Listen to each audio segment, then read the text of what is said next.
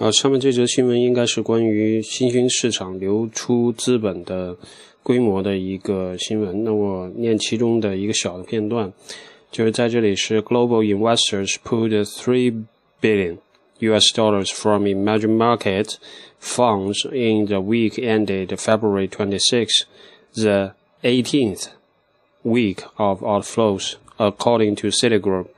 那么在这里边就是说，他提到一个数据，关于花旗提供的一个数据。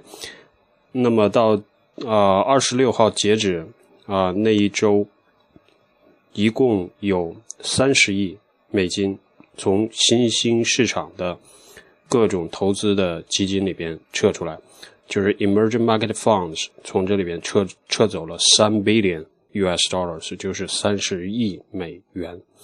然后呢，这是第十八个。周的一个资金的净流出，the 18th week of outflows. Uh, I will read this sentence again.